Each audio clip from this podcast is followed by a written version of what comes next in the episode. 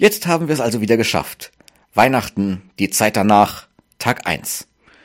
Natürlich klingt alles erstmal ganz langsam aus.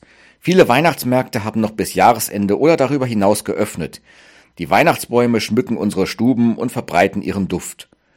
Und wussten Sie, dass die evangelische Kirche vor ein paar Jahren die Weihnachtszeit offiziell bis zum 2. Februar ausgedehnt hat? So oder so bleibt uns noch viel Weihnachtliches, auch und gerade in unseren Häusern.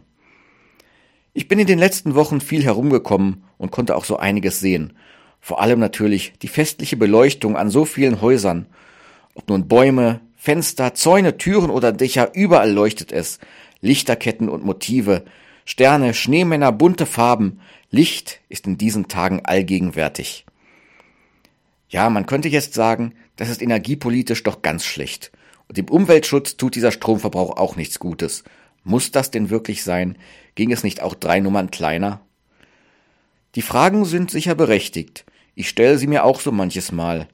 Aber, denke ich dann, sind nicht gerade die Weihnachtstage, der Advent und die Freudenzeit danach der richtige Moment für helle Lichter?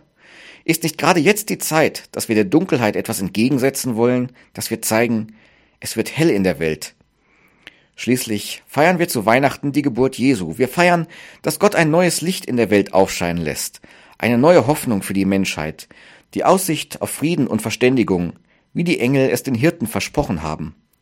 Ehre sei Gott in der Höhe und Friede auf Erden bei den Menschen seines Wohlgefallens. In dieser Zeit feiern wir, dass die Dunkelheit zurückgedrängt wird. Wir setzen ein Zeichen dafür, dass das Licht, das Gute, triumphieren kann indem wir selbst es in unseren Häusern, unseren Straßen, unseren Dörfern und Städten etwas heller machen. Allem Krieg, allem Hass, aller Angst zum Trotz. Wir zeigen, dass Leben da ist, dass wir uns unsere Freude, unsere Hoffnung nicht nehmen lassen.